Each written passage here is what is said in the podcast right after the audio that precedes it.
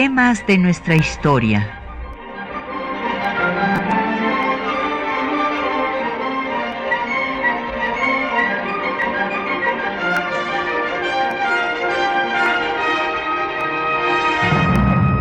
Un espacio que difunde el conocimiento del pasado para comprender nuestro presente. Programa a cargo de la maestra Patricia Galeana.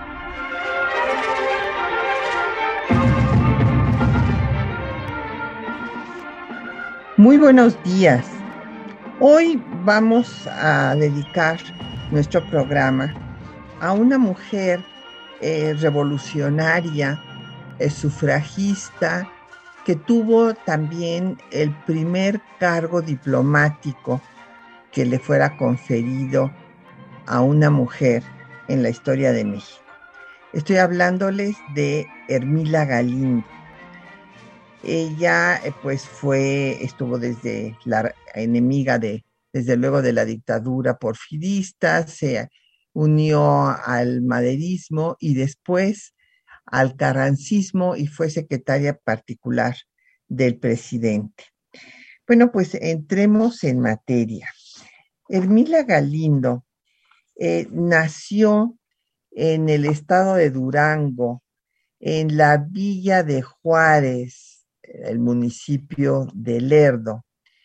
Y fue pues eh, una mujer que como otras muchas eh, jóvenes, bueno, y niñas y niños, pues quedaron huérfanos a temprana edad ella quedó huérfana a los tres años y después estudió lo que se llamaba, por muchos años se llamó carrera corta. Esto es eh, en la Escuela Industrial para Señoritas en Chihuahua. Estudió taquimecanografía, telegrafía, inglés y eh, teneduría de libros. Y a los 13 años ya estaba dando clases de taquimecanografía en Torreón. Eh, ella se une al proceso revolucionario, escuchando un discurso en, el aniversario del natalicio de Benito Juárez, eh, del licenciado Martínez Ortiz, que exalta la figura del benemérito y habla en contra de la dictadura de Porfirio Díaz. Hermila pues toma todo el discurso en taquigrafía y entonces al enterarse el licenciado pues este le parece sensacional esto y se puede publicar y difundir el discurso. Y así es como entra a trabajar en el bufete de abogados que él tenía, incluso llega a trabajar también con el licenciado Benito Juárez Maza, hijo del benemérito, y eh, se dedica a difundir propaganda política. Es, se une al antireeleccionismo, apoya a la revolución maderista Después es integrante del Partido Democrático y del Club Abraham González. Y asesinado eh, Madero, se va a unir al movimiento constitucionalista encabezado por Venustiano Carranza. Es el Club Abraham González el que la designa eh, oradora para darle la bienvenida a Carranza cuando entra a la Ciudad de México en 1914, después de haber derrotado al usurpador Victoriano Huerta, que traicionara a Madero y acabara con su gobierno y con su vida. Y eh, pues ahí Carranza queda muy impresionado de escuchar la capacidad oratoria de Hermila y eh, pues la invita para que trabaje con él y es así como va a ser su secretaria particular. Es evidente que ella tiene pues influencia en algunas de las medidas eh, que se que toma el presidente Carranza y bueno, pues dirán ustedes, ay, qué exageración, eh, cómo pudo influir. Bueno, es que hay una serie de ideas eh, de vanguardia que va a sustentar el presidente Carranza que no compartían muchos de los hombres en aquella época. Entre las leyes preconstitucionales que da Carranza, además de la ley de municipio libre, la ley agraria, la legislación obrera, con lo que le quita las banderas a los grupos eh, pues revolucionarios de Zapata o de Villa, puesto que es Carranza eh, eh, con el apoyo de Luis Cabrera, quien da esa legislación primero, también va a dar la ley del divorcio, que emancipa a las mujeres. Y así lo dice en su preámbulo, que cuando una, pues un matrimonio ha sido desgraciado, la mujer se convierte pues en una esclava y hay que emanciparla. Hay eh, pues otras interpretaciones que dicen que en realidad esta ley fue promovida por eh, personajes como Pallavicini, que es el primero que inmediatamente la aprovecha y se divorcia de su esposa para casarse con una jovencita. Bueno, evidentemente algunos señores hicieron esto, pero de todas maneras la ley del divorcio sí permitió la emancipación de muchas mujeres. También Hermila es una defensora de la causa indígena.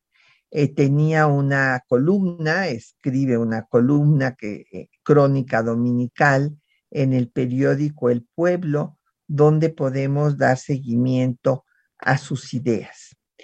Y entre sus ideas destacan la defensa de eh, las mujeres, o sea, su posición feminista y la defensa de sus derechos políticos. Por eso encabezó al movimiento sufragista de ese, ese periodo pues, de la revolución.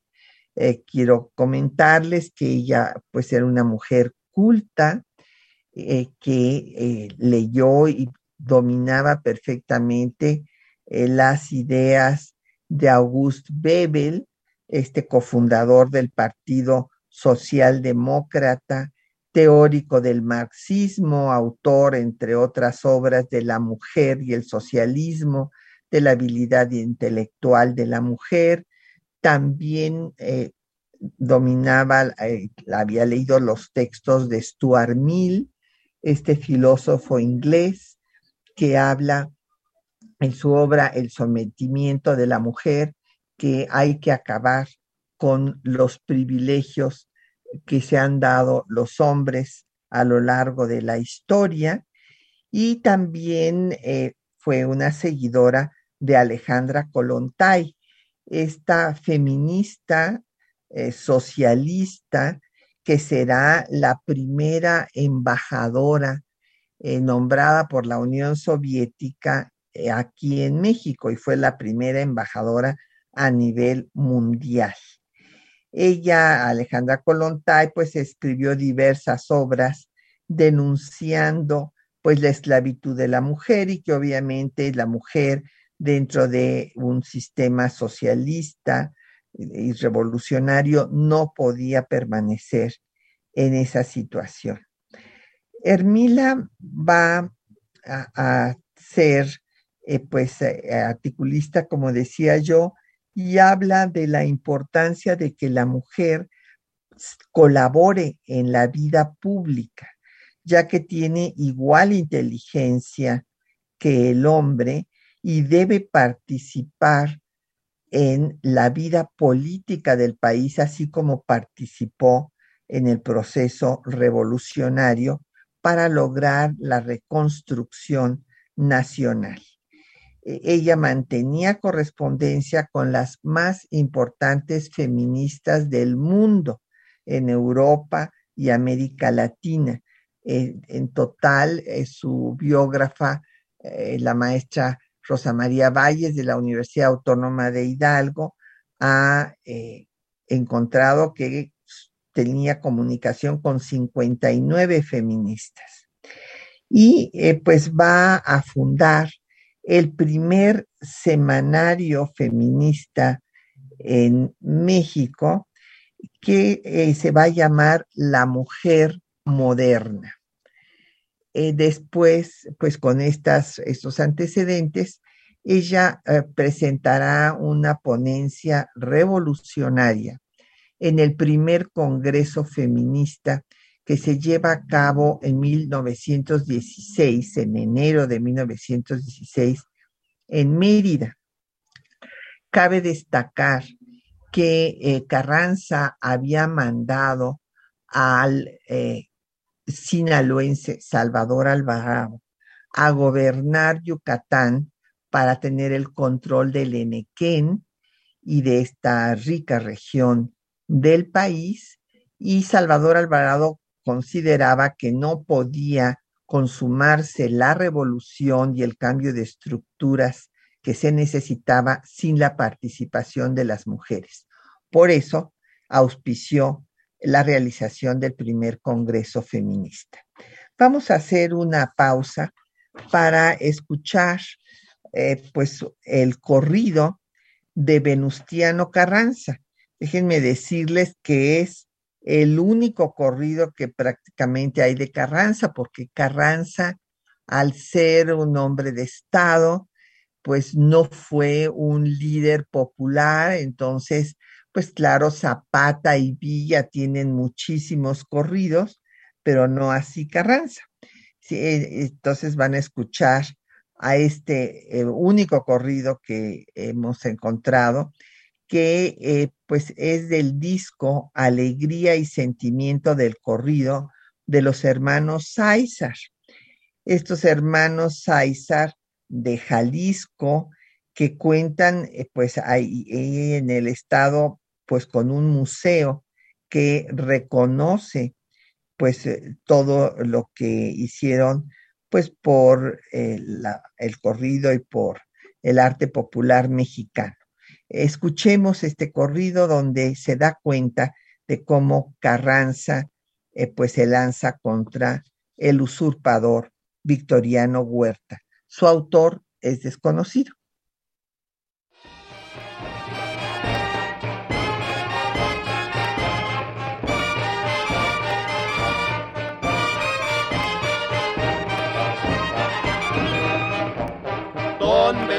Carranza gobernador de Coahuila, por defender la razón, trae en peligro su vida. Ese estado de Coahuila dicen que le pertenece. Se levantó a defenderle en 1913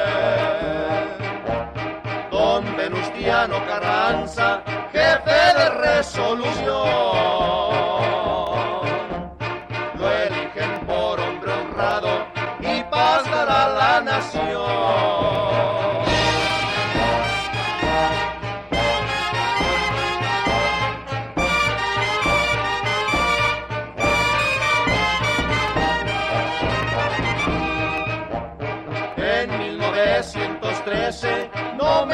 Quisiera acordar. En ese puerto del Carmen comenzaron a pelear.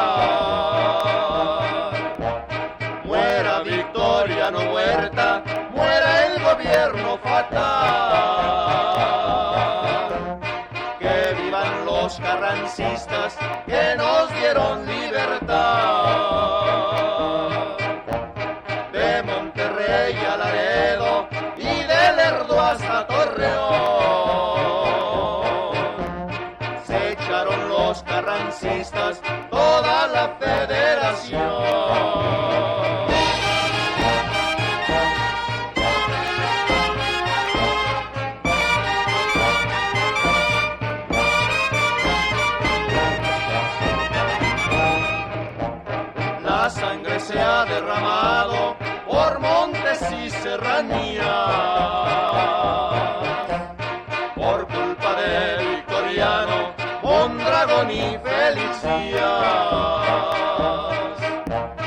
Ahora si el señor Carranza hasta aquí puso una raya.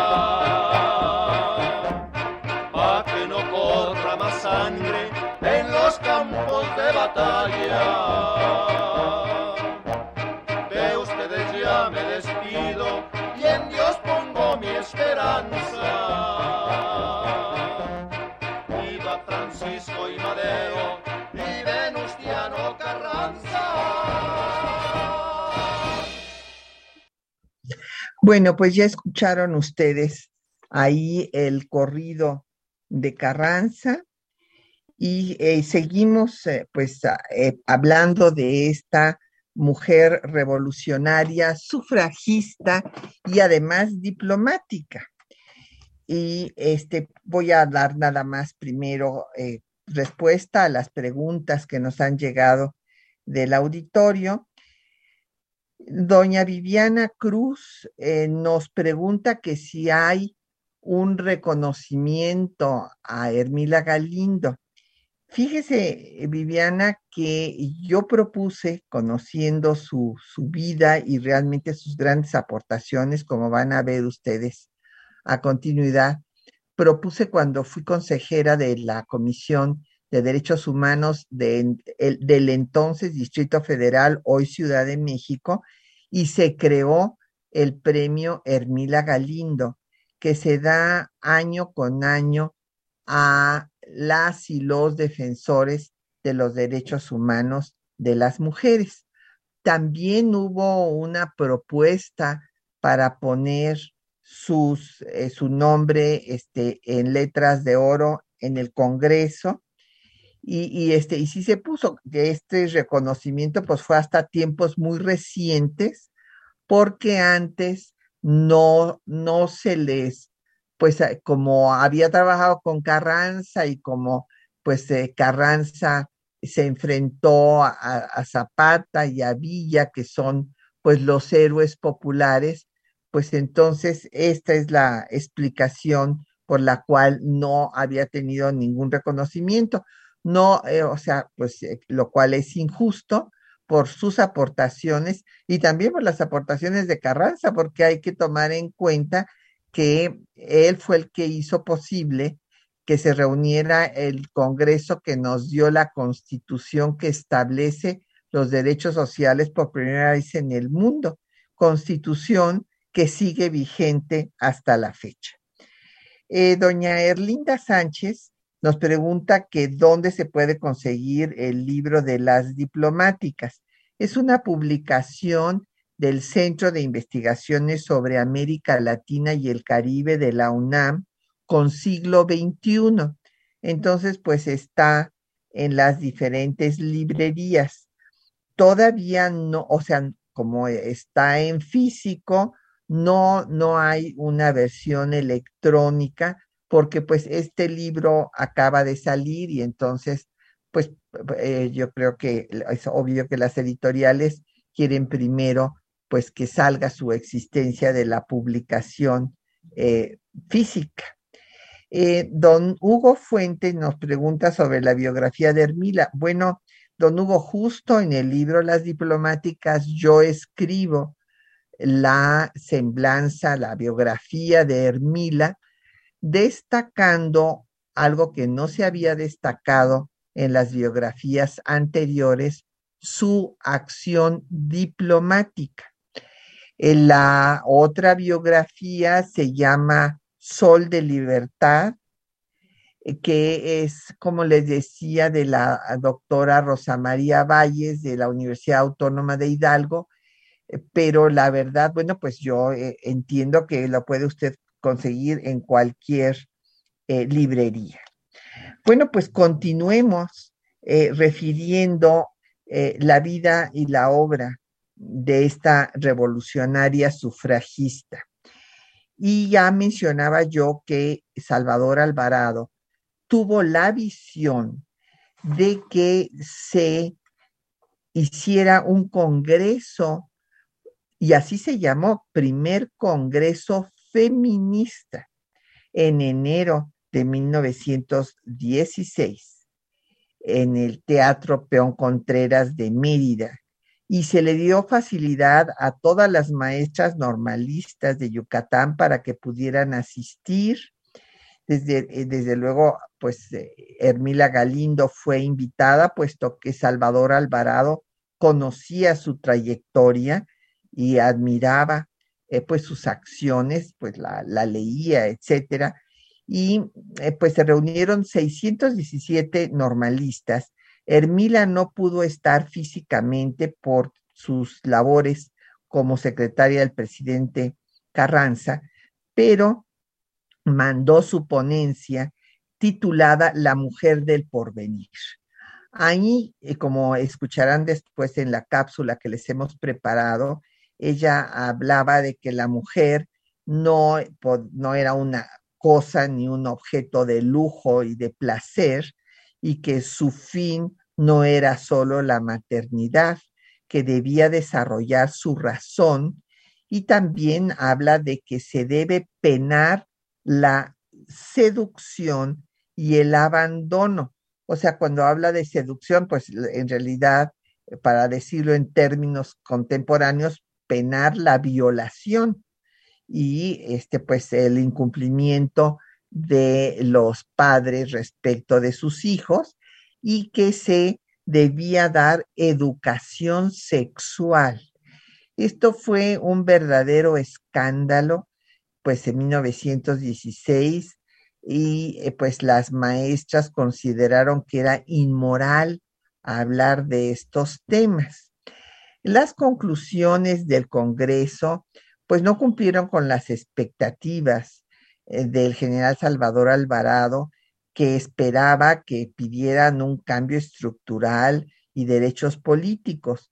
Pero pues como buenas maestras, ellas se enfocaron fundamentalmente a cuestiones académicas, propusieron que se creara una escuela normal, eh, escuelas de artes y oficios, una escuela granja, clases nocturnas, que se diera medicina y farmacia a las eh, jóvenes estudiantes, esto es importante, además de todo tipo de artes, desde dibujo, literatura, música. Y concluyeron que la mujer podía ocupar cualquier cargo, pero no pidieron la ciudadanía. Eh, esto, pues, eh, le repito, no era lo que esperaba, pues, el general revolucionario que estaba pensando en la reconstrucción del país pues eh, de una revolución que era desaparecer las estructuras anteriores y crear nuevas estructuras políticas, económicas y sociales y desde luego el tema educativo era prioritario, pero pues también el tema político. Entonces hubo un segundo congreso feminista que se dio en diciembre del mismo año de 16, en donde ya nada más fueron 200 mujeres, las más radicales, y Hermila mandó una ponencia que fue leída por la profesora Elena Torres, en donde pues se defendía de todos estos ataques de eh, que era inmoral y pues eh, hablaba de que lo que, que ella quería era emancipar a la mujer y que tuviera los mismos derechos que el hombre. Y eh, pues señala que en la esfera de la mujer está en el mundo entero y que por lo tanto debe tener derecho al voto para defender sus derechos y que no nada más tenga obligaciones sin que el Estado le reconozca sus derechos. Entonces, eh, pues las conclusiones de este segundo Congreso sí llevaron a pedir votar pero no ser votadas. Imagínense, de 90, 90 eh, votos en contra de que fueran votadas con 60 votos a favor de que también pudieran ser votadas. Entonces, lo único que pidieron fue votar. Eh, en este escenario, pues estaba realizando en Querétaro el Congreso Constituyente, que justamente eh, trabajó eh, durante los meses de diciembre de 1916 y de enero de 1917, promulgando la Constitución el 5 de febrero. Y en este escenario, Hermila va con un grupo de mujeres allá al teatro que ahora eh, recibe el nombre del Teatro de la República para demandar los derechos políticos de las mujeres, pero quería la ciudadanía a nivel local, no federal. Y eh, pues decía que las mujeres habían hecho la revolución y que no se les excluyera de la política. De los 219 constituyentes, solo hubo uno que defendió a las mujeres. Fue el general michoacano Salvador González Torres en un magnífico discurso y eh, pues les dijo a los diputados que era absurdo considerar que las mujeres eran menos inteligentes que el hombre porque tenían una cabeza más pequeña, que en ese caso un asno sería más inteligente que los hombres y una ballena un pozo de sabiduría. Por otra parte, Inés Malváez una destacada maderista, eh, mandó una iniciativa para pedirles a los miembros del Congreso que no le dieran el voto a las mujeres porque éstas estaban controladas por la iglesia y que se iba a perder todo lo que eh, se había ganado con las armas en el campo de batalla de la revolución. Entonces, eh, pues se tomó la votación en, enero de 1917 y por 166 votos, que eran los diputados que estaban en ese momento presentes, y solo dos abstenciones de Vaca Calderón e Hilario Medina, Vaca Calderón, que había estado en la huelga de Cananea, Hilario Medina, que era defensor de las causas populares, se abstuvieron, pero todos los demás votaron en contra de darle la ciudadanía limitada a las mujeres, ya que dijeron que había mujeres excepcionales, pero que no como clase y que no lo requerían. Y todavía Palavicini dijo que había que tener cuidado en que cuando se hablara de mexicanas no fueran a pensar las mujeres que estaban incluidas y quisieran votar. Bueno, pues eh, vamos a hacer una pausa ahora para que ustedes escuchen eh, pues la ponencia de Hermila, bueno, la parte esencial eh, de en el primer Congreso Feminista, La Mujer del Porvenir, también la iniciativa que presenta el constituyente y también su parte de su tesis en la obra La Doctrina Carranza y la Unión Indolatina, que es ya su obra de política exterior, de diplomática. Escuchemos.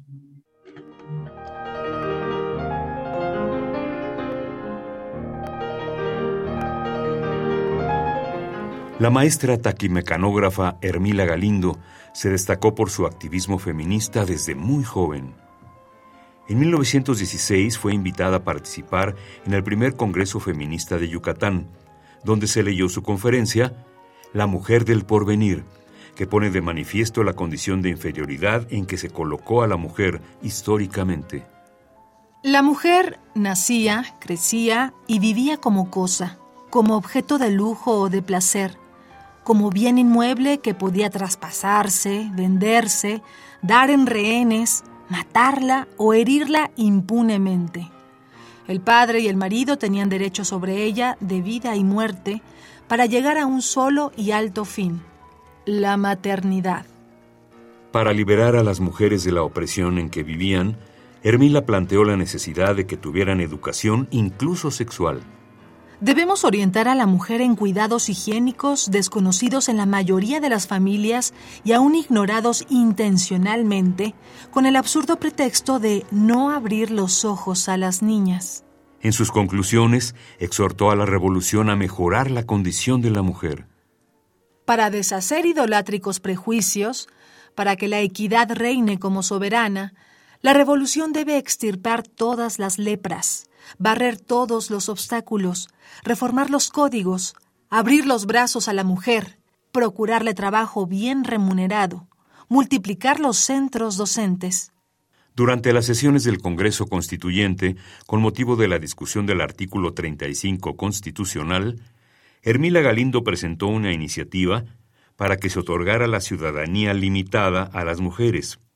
Es de estricta justicia que la mujer tenga el voto en las elecciones de las autoridades, porque si ella tiene obligaciones con el grupo social, razonable es que no carezca de derechos. Las leyes se aplican por igual a hombres y mujeres. La mujer paga contribuciones, ayuda a los gastos de la comunidad. Para las obligaciones, la ley la considera igual que al hombre. Solamente al tratarse de prerrogativas, la desconoce. La mujer mexicana que no se ha excluido de la parte activa revolucionaria, no se le excluye en la parte política y que la pongan en la senda de su dignificación, de la que en gran parte dimana la significación de la patria. Sin embargo, por 166 votos a favor y dos abstenciones, se negó otorgar la ciudadanía a las mujeres. Esta brillante revolucionaria también destacó en la política exterior del presidente Venustiano Carranza. El líder de la revolución constitucionalista retomó la doctrina Juárez de igualdad de los estados, no intervención y respeto a la autodeterminación de los pueblos. Galindo fue la primera teorizante del régimen carrancista, de acuerdo con el historiador José C. Valadez. En su obra La doctrina Carranza y el acercamiento indolatino de 1919, se abocó a demostrar que Carranza había creado una nueva doctrina para las relaciones de México con el mundo. La doctrina del presidente Carranza busca la justicia y fraternidad universal frente a las monstruosas inequidades de las naciones fuertes. En esta obra denuncia la amenaza que la doctrina Monroe representa para los países de América Latina.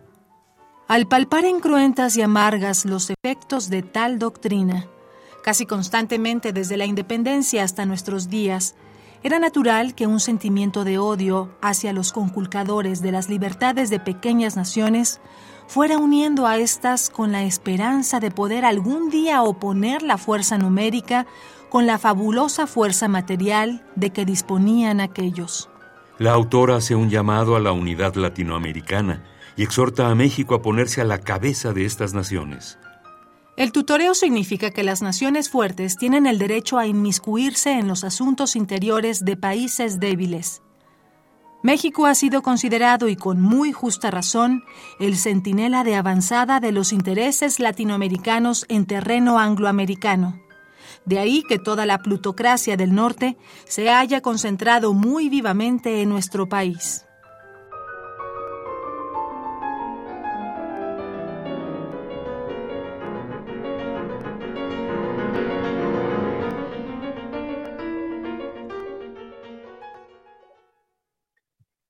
Bueno, pues ahí tienen ustedes eh, sus textos eh, donde se da cuenta pues de su cultura, de su activismo en pro de los derechos de las mujeres y también de defensa de los países latinoamericanos.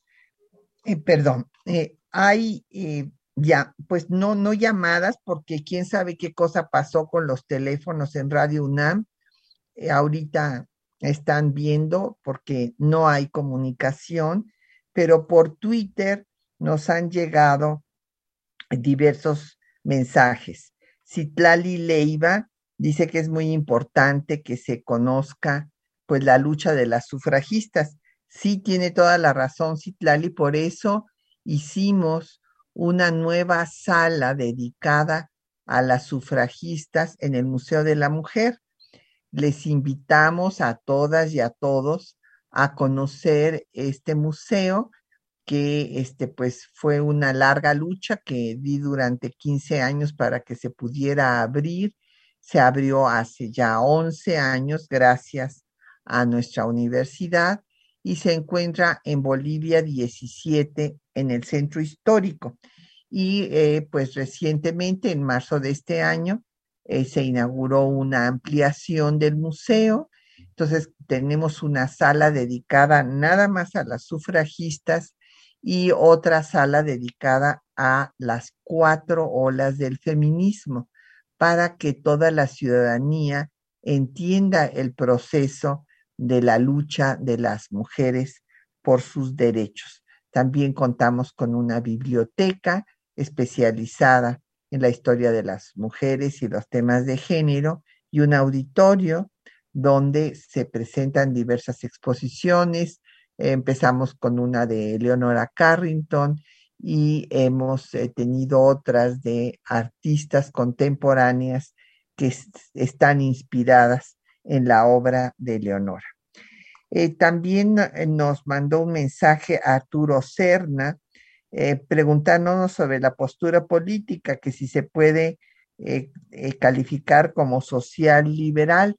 Sí, acuérdese que el liberalismo social existió desde el siglo XIX y eh, justamente en el constituyente de 1856-57 hubo eh, liberales socialistas, que podemos llamarlos así por sus ideas, como Ignacio Ramírez el Nigromante, que defendió los derechos de las mujeres y de todas las personas y se hicieron planteamientos en favor de los trabajadores y eh, tanto del campo como de la ciudad, pero estos lamentablemente ya no quedaron en esa constitución y es por esto que viene después pues el proceso revolucionario y se eh, van a acuñar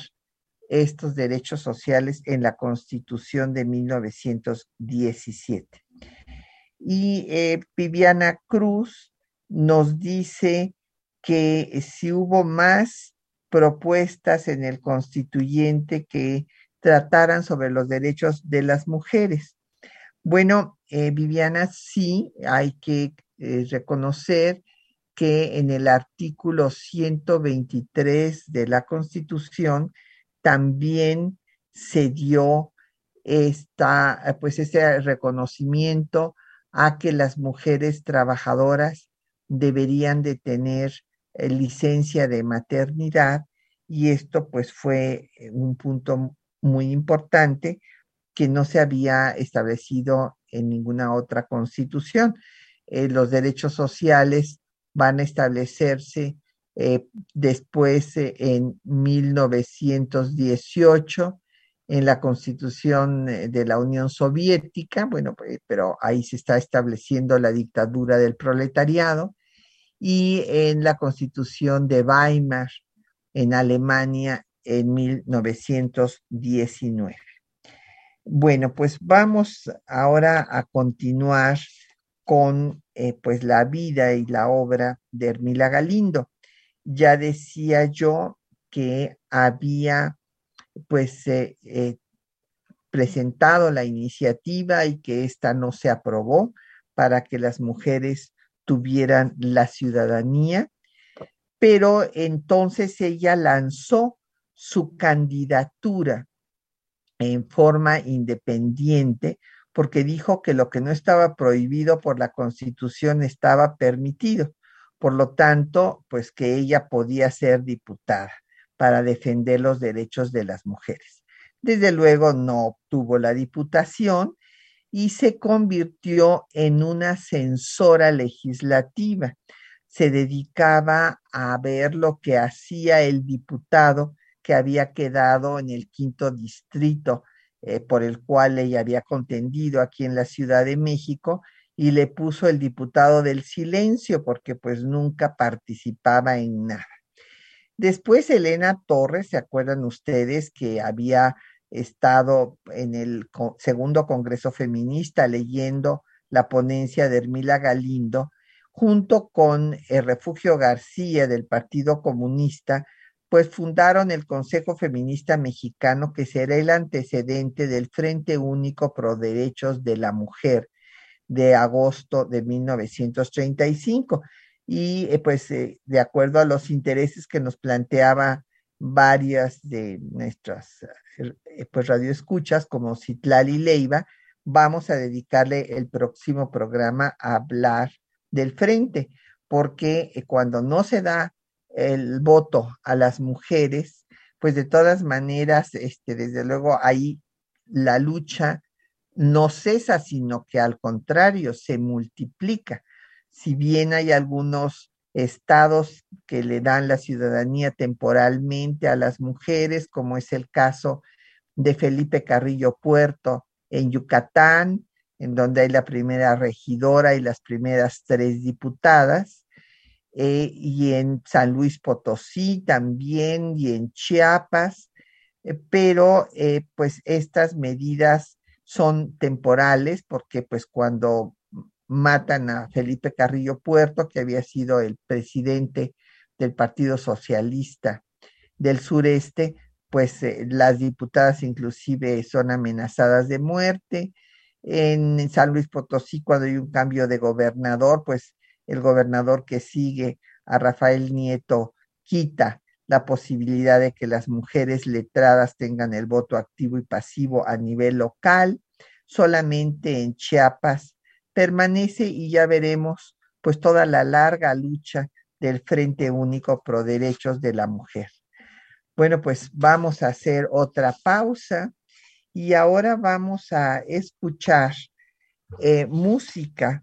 Vamos a escuchar eh, la obra de Carlos Chávez, que ustedes también escucharon en, eh, la, pues fue la música de la cápsula, ahí este, oyeron sus estudios para piano, y que este gran compositor, director de orquesta, profesor y periodista, fundador de la Orquesta Sinfónica de México, pues fue autodidacta. Es el autor de la Sinfonía India, que es una de sus más conocidas composiciones, que es la música de la rúbrica que escogimos para, el para nuestro programa de temas de nuestra historia. Y eh, ahora escuchemos otra composición también de Carlos Chávez, que fue compuesta justo en 1920 se llama hoja de álbum y eh, pues es eh, uno de los máximos exponentes, Carlos Chávez, del movimiento musical nacionalista de México.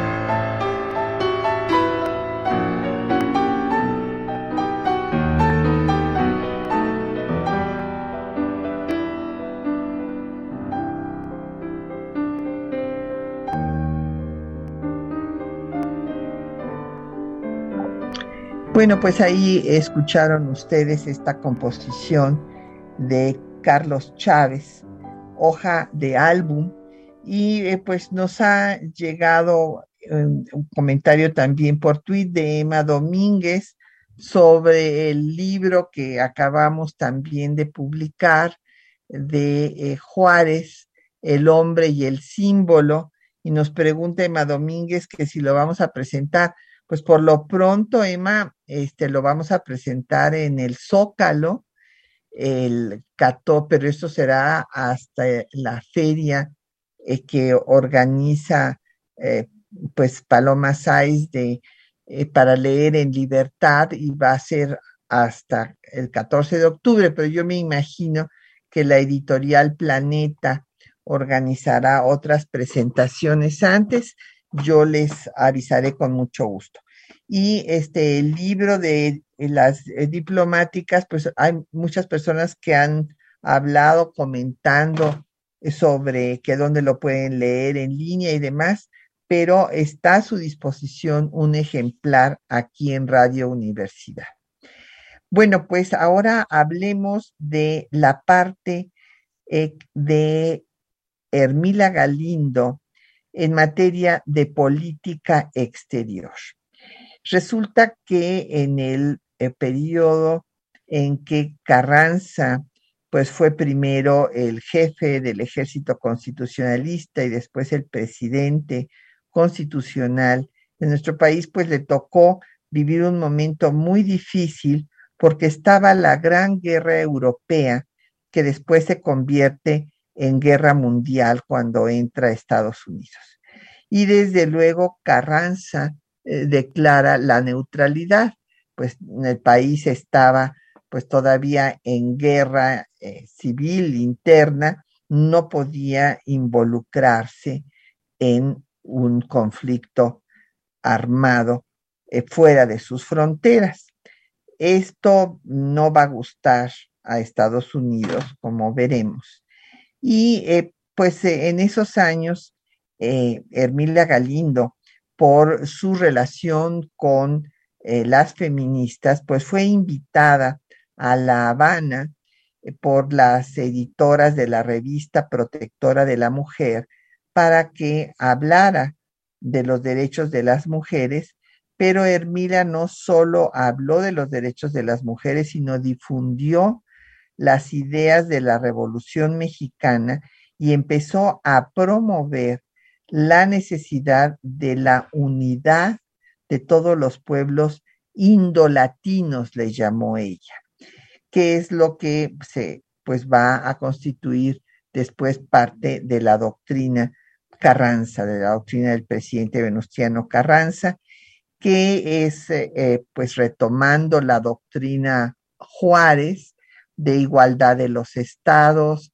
de eh, respeto a la soberanía nacional, eh, la no intervención, autodeterminación de los pueblos, no a, este, presión eh, pues armada para resolver conflictos.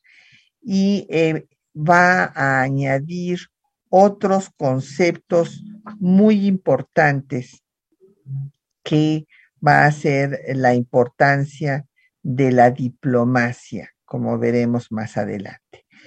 Pero eh, pues esta doctrina se fue acuñando en estos años difíciles en los que pues hay movimientos armados en todo el país, están eh, en el norte los villistas, viene la expedición punitiva de Estados Unidos a tratar de agarrar a Villa, que nunca lo logrará, están los zapatistas en el sur, el, sobrino de Félix Díaz, también eh, levantado en, la parte de Veracruz, están en las Huastecas el Manuel Peláez, que está financiado por las compañías petroleras, están los soberanistas en Oaxaca. Imagínense, el país está incendiado y en ese momento es cuando está teniendo lugar también la Gran Guerra Europea y Carranza propone que se les haga un boicot a los países que están en guerra, un boicot comercial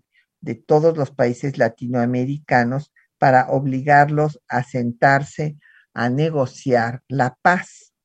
Eh, esto pues no va a suceder porque tiene eh, lugar el conocimiento del telegrama de Arthur Zimmermann, el canciller de Alemania, que le había escrito a Carranza invitándolo a unirse a Alemania, a invitar a Japón y a atacar a Estados Unidos y ofreciéndole que, que México recuperaría todo lo que había perdido pues en la guerra de conquista territorial que Estados Unidos le infligió a México.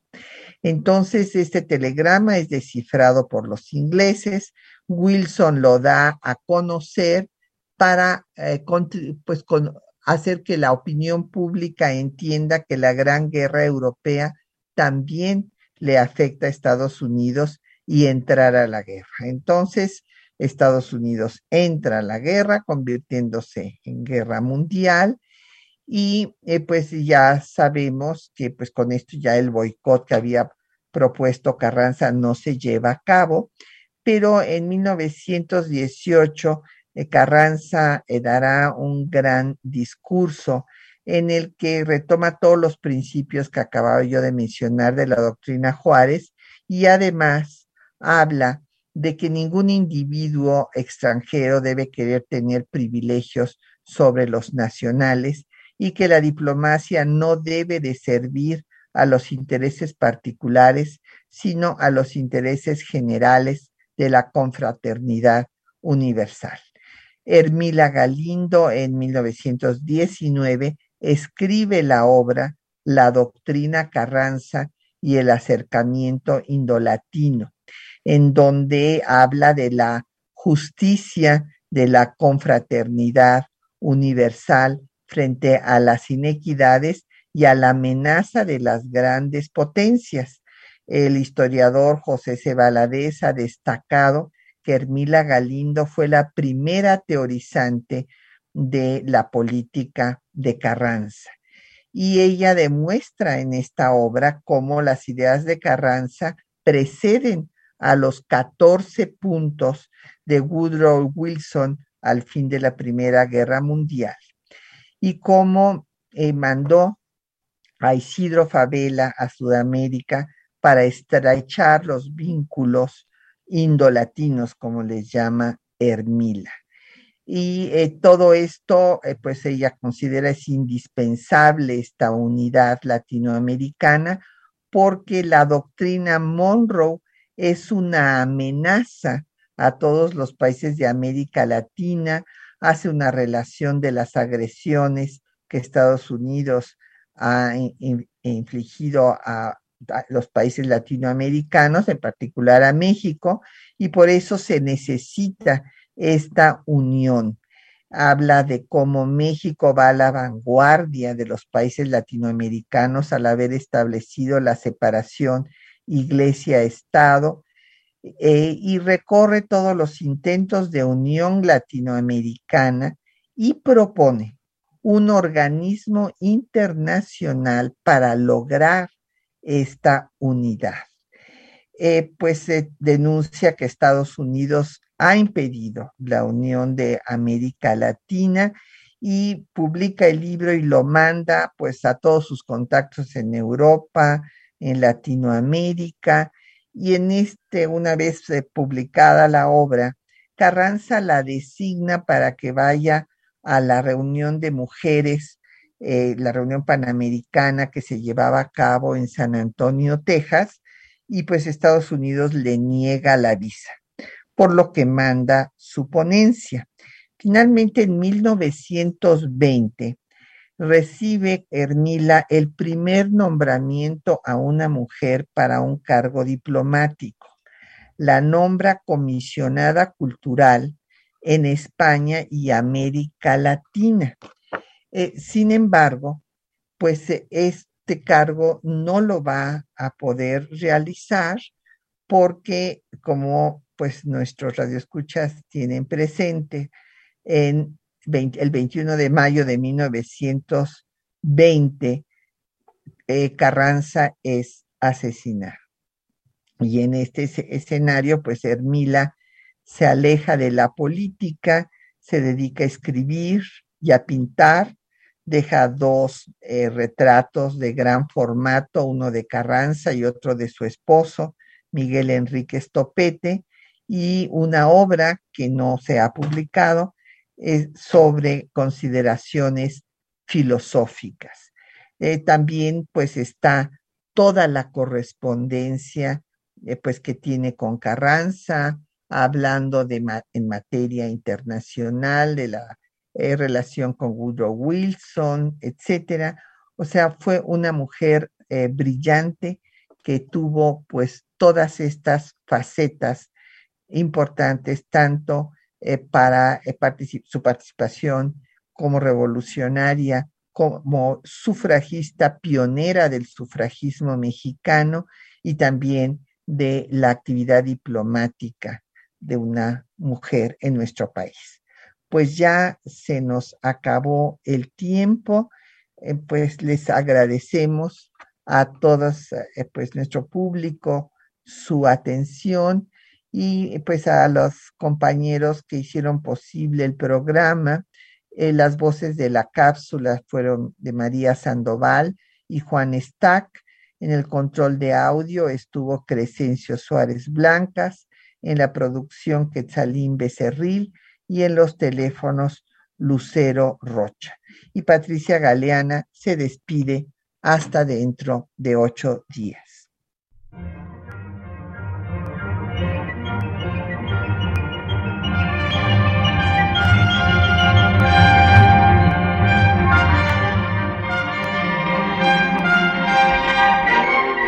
Temas de nuestra historia.